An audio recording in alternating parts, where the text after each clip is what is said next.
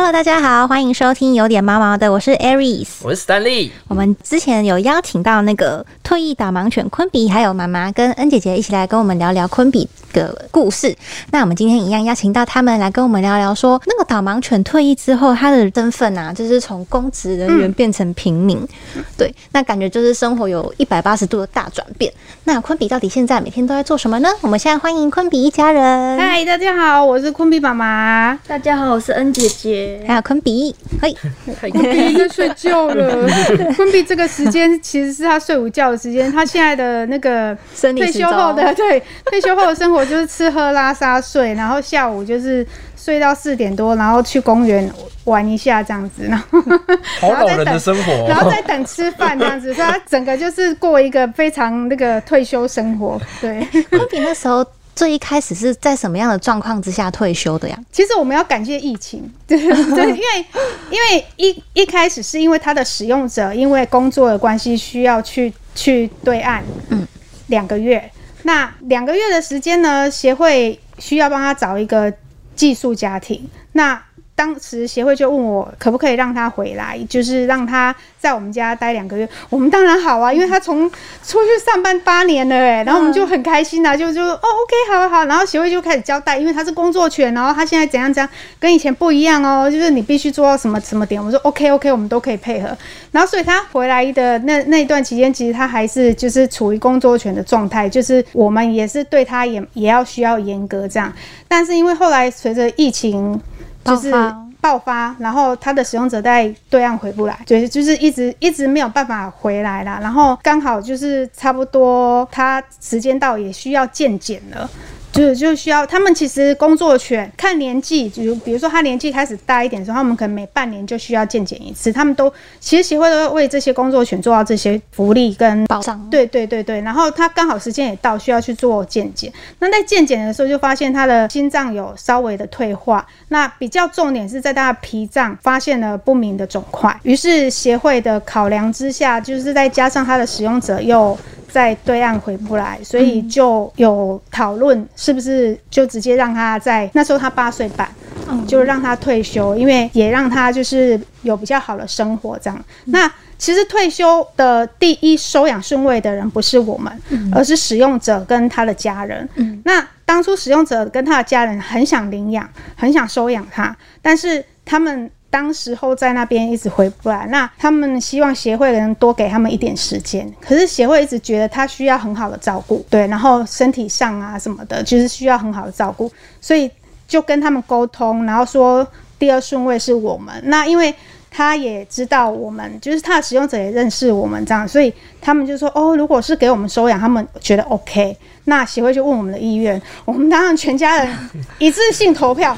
马上通过，马上通过，然后就回协会去签收养这样子，然后让他做接下来的一些后续的，就是追踪治疗这样子。对他是因为这个身体状况跟疫情的关系，使用者的关系，他很 lucky，很幸运，在八岁半的时候就退休这样子。那从从他。呃，原本是工作权，然后到现在，呃，寄到现在以前寄养家庭，然后到去工作，然后到现在退休的一个生活，他的生活中最大的不一样是什么？最大的不一样，他现在退休后，他就是你没有喊 OK，他不会去吃东西。对，就是职业病吧？职业病，对，就是职业病很严重。还有他就是。曾经就是他刚回来，然后因为我忘记说，就是他们都要听指令才能吃东西，所以我放了饭之后呢，然后他就一直在那边滴口水，然后我就去忙了。半个小时后回来，发现他就低着头一直看他的饭，然后都没有吃，我才想到说，哦，对我没有喊 OK，他不能吃，家里已经淹水了。对，我们家就已经淹水了。然后还有一个习，他到现在一直改不了的习惯，人家都说导盲犬是左边的天使。他们要走在视障者的左边，哦，对，然后因为走在外外侧，外侧对，帮他们注意马路上的一些那个状况，所以他到现在还是习惯走外侧，但是我不习惯让他走左边，因为我觉得你退休了是。该我们来保护你，不是你保护我们。所以他有时候走一走，就是就是我会把他拉进来内侧右边，因为就看我走哪一边嘛。然后我他到现在还都习惯走左边，但我有时候把他拉过来，他就会抬头看我，他就会觉得这样不对吧，妈妈，就是 职业病。他自己觉得现在比怪怪的。较吃东西的部部分都会比较已经比较放肆了，就是不以前可能以前不太能吃零食，现在可以吃对，现在就是我会自己做零食，然后或者是说蔬菜水果这些，我就会喂给他吃。所以他现在其实已经对吃的这方面已经恢复成拉布拉多的本性，爱吃的本性，对，爱所吃的以他因为原本培养一些技能嘛，像刚刚妈妈有讲到说他还是有一些有一些职业病的部分。对，那他有什么地方是已经已经跟职业已经完全搭不上，已经有点接近崩坏的那种？就是吃东西这一这一这一部分啊，像去到公园啊，他只要有有人喂过他的，我曾经说 OK 的，你可以吃这个人的东西，他就会自己跑过去磨蹭那个人，然后他都会知道人家包包里面有放零食，对他就会去顶一下人家的包包，好啦好啦，然后因为公园的人会知道他是退休的导盲犬，好啦你很辛苦，来来来来，我喂你吃，对，就是崩坏到这个程度了。但是以前如果他是幼犬工作犬，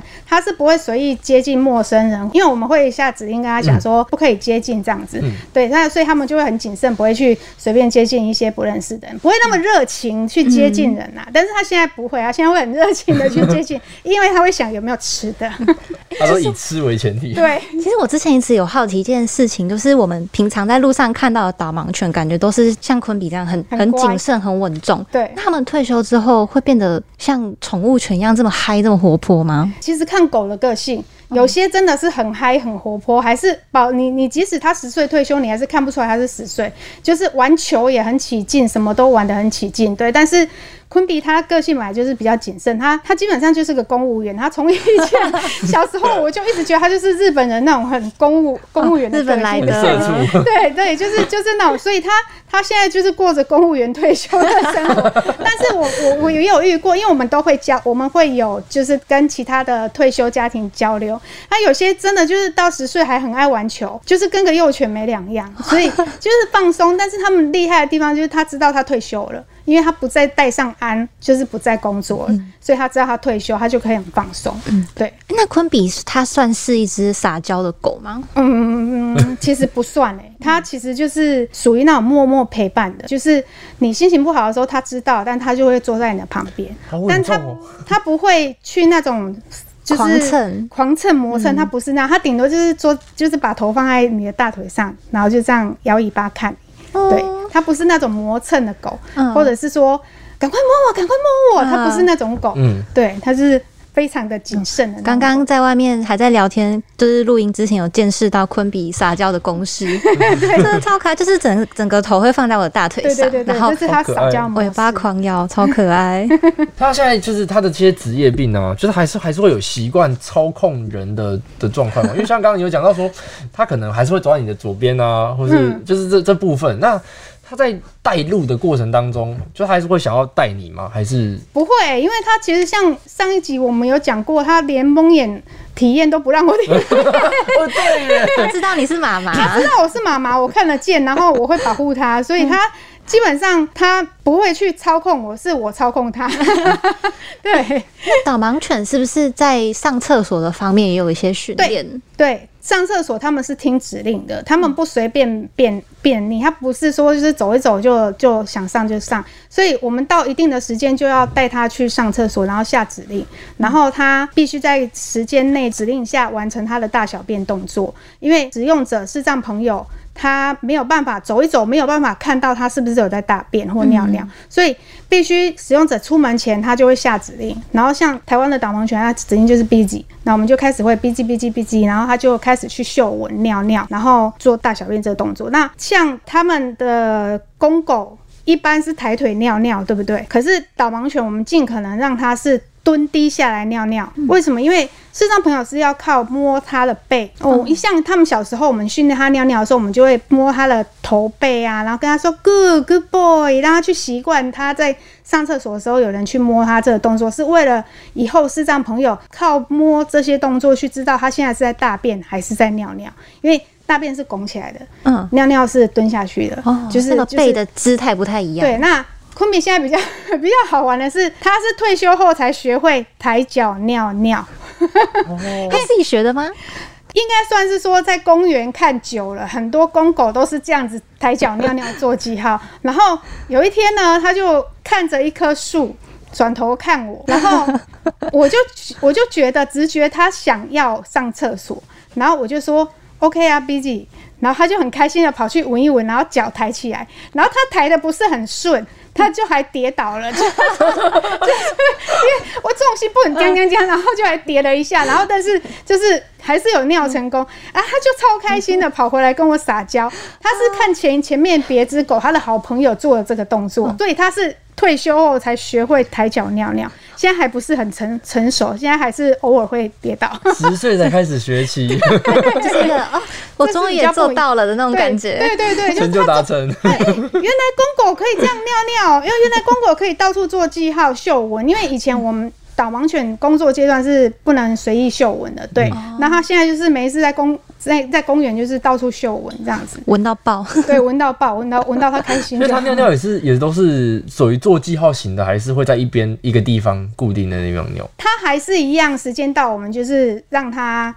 上完就是上厕所，该该上的还是上，然后但是我会在他想要尿尿的地方再让他下一次指令，他就会去抬脚尿尿。他其实还是很谨慎的，要在我的指令下他才会去做。连抬脚都要指令。对对对，他就他还没有办法习惯说就是我想干嘛就干嘛，他还是一只非常谨慎的狗，因为这是个性问题。但是。我有遇过别的退休犬不一样，它就是开始做自己了。有些狗真的聪明，就是它就是在做自己了。就是退休后，我就是做自己了。但是它不一样，它它的个性整个就是谨慎，很稳重 哎。对对对对对，所以它就是就是随便我们怎么弄它。对，而且昆比之前有一个很有名的贴文，就是我们大家都有看过。因为以前导盲犬是大部分的公共场合都可以进去，应该所有公共场合都可以进去。但是现在就等于是算是。宠物犬的身份，就很多地方不能进去。那这样他会觉得很不适应吗？其实昆比本来就对搭捷运、公车这些，他其实并不是非常的喜欢，因为他不喜欢这些很大的噪音的声音。所以他最后一次我们做捷运，就是带他去签收养合约的时候，那之后我们基本上就没再带过。我觉得对他来讲改变性没有那么大啦，但是我自己会内疚。比如说像我们要出去吃饭。那有些餐厅是不能带他，所以我们会放他在家里。但是我会开监视器，然后我这时候就会跟姐姐、跟爸爸讲说，怎么办？昆比自己在家好可怜哦。然后他就会把监视器打开，就是恩姐姐就把监视器，然后他在沙发上翻肚，睡得很开心。他他，而且他。上沙发是通常是我给他指令，他才会上沙发哦。可是我们不在家，他竟然自己跳上沙发，然后睡到翻肚。然后就是我老公跟跟我女儿就会讲说：“你这样，你觉得你还会觉得说你良心过不去吗？”他自己在家睡得这么爽，好像博物馆惊魂夜，就是他自己默默的。对对对，所以其实我觉得退休后的生活，反而他对这些他不能去的，因为其实他们的训练是去到餐厅，他就是窝在脚边睡觉。那其实，如果我们带他去餐厅，他也是窝在脚边睡觉。那有时候你换一个角度想，他在家睡觉跟窝在你脚边睡觉，他在家睡觉反而还比较自在一点。那只是说，就是我们不会离开家里太久，就是我们可能就是。三四个小时就一定会回家，吃个饭然后就回。对对对对对，我们就不会说，可是我们也有试着带他出去玩，我们就会带推宠物推车。对，因为有有一些地方你有用宠物推车，它就是它就可以进去，所以我们有为了它也是有准备一个宠物推车。对，有没有规划它的行程？我们一起可能会一起出去出游啊，两天一夜、三天两夜。有有有，我们也带他去垦丁，然后带他去宜兰，对，带他去垦丁。他第一次遇到咸的海水，他也噗噗噗噗 噗。彼岸游泳去踏浪哦。对对，就大家去垦丁，他他会游泳，他有游，然后还看到旁边那个鱼游过去啊，就 对，他就嗯，这是什么东西？好可爱！而且那那次还蛮特别，是因为那边都有人在浮潜垦丁，然后有个外国小美眉就是浮潜，那突然浮出来，对，一一根管子在她旁边，然后她游在旁边，然后那小美眉突然。就浮起来，他吓一跳，然后那小妹妹就一直在讲，就是就英一直英用英文讲说她好可爱，然后一个外国小妹妹，对，然后她那一次有稍微被吓到，嗯，这是什么东西？好可爱哦！但所以她就是你们带她去各个地方玩什么的，她都还是还是可以很放得开的。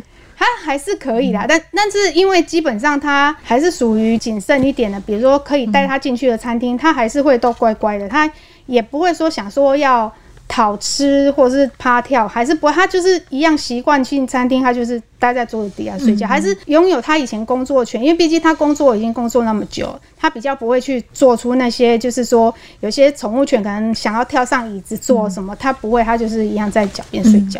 对那，昆比在家里最认谁啊？最就是最黏我。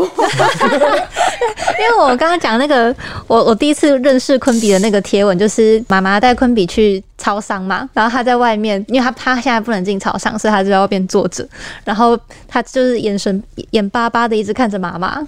然后别人想要就是认识的朋友想要牵他都牵不走，这样。对，因为他非常黏我，然后有时候在公园我们一起去散步，然后我不走，姐姐牵着他，他就不走，然后姐姐就很生气。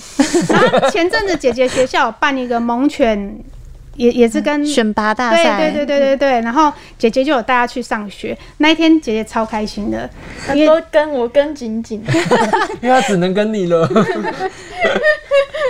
所以那天是带坤比去学校上课一整天。对啊，整天的对。啊，他他的表现怎么样？就是趴在旁边睡觉啊，睡到一半快要睡着的时候，同学就会坤比你好可爱，我终于见到你了，然后就开始一群 一群人围着他，然后一直在蹭他，就 啊，好，他我也好想睡觉，不要再蹭我的那种感觉。他可能想说，终于知道为什么姐姐上课这么累。然后坤比还被老师叫上台去，就是陪同学上课，坐在那个讲台上。当助教吗？对，我们 我们也有拍这个照片，然后也也有 po 到毛毛的社团，所以嗯那个照片也引起蛮多回响，因为他穿着姐姐的衣服，有，我们那时候有看到，超可爱。对，就超可爱的，然后连老师都超喜欢他。像今天我们要来，老师也知道，哦，对。老师是想说，哎、昆比会不会通告太多？对对对，老师真的有这样讲，昆比是通告咖，对，哎，那其实因为昆比他现在也是十岁左右，嗯。嗯，就是变成是说，因为退役导盲犬一定就是有了一点年纪之后才会再回到家庭嘛。那妈妈跟姐姐会很担心，又在很快面临到生离死别这样吗？其实还是会啦，而且它毕竟脾脏这个也算是一个不定时炸弹嘛，因为它虽然现在长大速度很慢，然后但是有可能不管是良性的肿瘤，有时候很，其实我们养过宠物的都知道，它突然间可能会变恶性，就是我们也是都会害怕，但是尽可能就是让它每天过得很快乐。嗯，就是然后不要让自己有遗憾，让他每天就是吃他想吃的东西，然后没事就是 买好多零食，然后爸爸都说我把他喂胖了。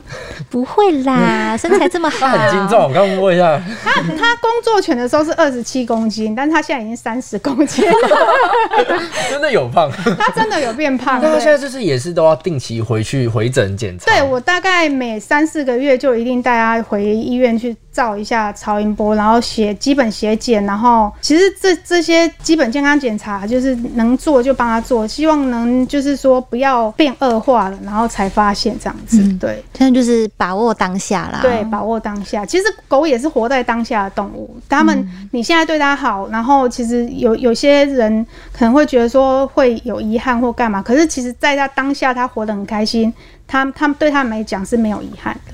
对，所以我们也要过他的退休生活。对他现在就是好好的，反正就当公务员退休生活。他每天的时间都很准时，他只要到了要散步的时间，他会一直看我。给你压力。对，身体时钟很厉害，他都不用看时钟。他本来都躺在房间，然后时间一到，他会慢慢走出来看着我们，就站在我们面前，我们在看电视，他会一直盯着我们看。时间到喽，对，时间到了，该放饭，该出门喽。对，我要出去溜达喽。好可爱哦。这就是他现在的退休生活。现在现在应该是差不多是五岁要起床，然后要准备去散步的时间。现在的时间，现在的时间是要散步的时间，去公园找朋友玩的时间。对，这样等一下现时间差不多。对，所以他今天 他今天没有没有办法去见他朋友了。回家的时候已歉，经遇不到，可能但是晚上还有另外一个趴。哦，对有两两两拖就对了。对，那我们公园就是就是下午晚上都会有他认识的狗，他他不不随便跟狗玩，哦它只跟特定几只不会不会凶的狗玩，哦因为它很怕狗叫，狗只要一叫了，它就不喜欢跟它玩。哦，就是一个还是一样很稳稳定这样子的对，就是个性。不惹事的，嗯，不惹事的那个工作犬个性，对，嗯到现在还是这样。那会有推荐，就是因为现在我们知道了很多，就是嗯导盲犬的一些资讯啊。那那你会推荐什么样子的，就是怎么条件的，怎么样子条件的人去收养那样就是导盲犬，退役的导盲犬？其实其实一般来讲，就是说，如果你你你想养狗，然后你想要养一只很稳定的狗，其实我还蛮推荐，就是大家可以去申请厨艺退役的导盲犬，因为他们基本的一定的训练都已经有了，但是你必须做到，就是他们比较跟一般的狗不一样，就是说你可能有些人你上班你把狗关就关在家里，等到你下班，他们不能这样子，因为他们大概四到五个小时，我们就要带它出去上厕所，所以家里一定要有人可以陪它照顾它。再来就是大型犬的医疗费用上面，然后包含就是它退休了，它年纪大了，它能陪你的时间可能没有那么多。再加上它它可能会生病，尤其拉布拉多的癌症好发率是很高。那一旦这些发生的时候，都是一笔支出跟医疗费用，所以你的经济能力要有一定的能力。所以协会在评估就是收养的时候，他们也会做这些的评估。所以如果说想要收养他们的话，经济能力可能就是自自己要稍微评估一下这样，然后还有你的时间，对，那再加上你自己心也要做好心理准备，就是他们可能陪你的时间没有像你从小养到大的狗那么久。但是他们是很窝心的狗，而且就是导盲犬都非常的贴心，嗯对，所以如果有兴趣的，其实台湾有两家导盲犬机构，慧光导盲犬协会、台湾导盲犬协会，其实有有兴趣的都可以去跟他们做接洽联系，然后他们会去评估你 O 不 OK，那可以的话，他们会给你试戴，对，然后。其实这个我是觉得蛮不错的啦，有那种试戴机制啦。那试戴你自己觉得不 OK，或者是互双方磨合的不互 OK，相适应。对对对对对对，那他们就会没关系，那我们就是再再再试看看这样子，对。所以它还是有那种，就是类似很像开车试驾那种概念，就是让你其实当当寄养家庭的时候，他也会让你试戴，哦，对。然后当你要收养他的时候，他也会让你试戴，因为他们也怕你没有经验，照顾不好狗。他们其实协会都会定期追踪啦，对。他们也算是会，就是可能几个月后，或是几天，或是几个礼拜，会定时回来说，哎、这样子可不可以，或是两这样的生活方式，对对对双方磨合，对对，就是也会看昆比的的那个反应吗？对对，会啊会啊，他们也是会问说，哎、昆比现在目前的状况怎样，身体状况，他们也会追踪，因为毕竟也是协会出来的狗，他们都一定会对这些收养家庭去做一定的慰问跟追踪，然后如果需要协助帮助，比如说狗狗生病了需要协助帮助，这时候协会都会出来帮忙。就是有一个后援的感觉。对对对，就是你不用去太担心太多，因为其其实不会说就是啊丢给你了，然后就不管这样子，对。对啊，好，那我们今天谢谢昆比妈妈跟恩姐姐。然后我们因为我们今天知道那个很多就是导盲犬的相关资讯啊，然后也认识了昆比以前在工作的时候跟现在在生活当中的那个生活的样子。那如果喜欢昆比的话，欢迎追踪他们的粉丝团。那我们每周一五会定期更新，我们下一集见，拜拜拜。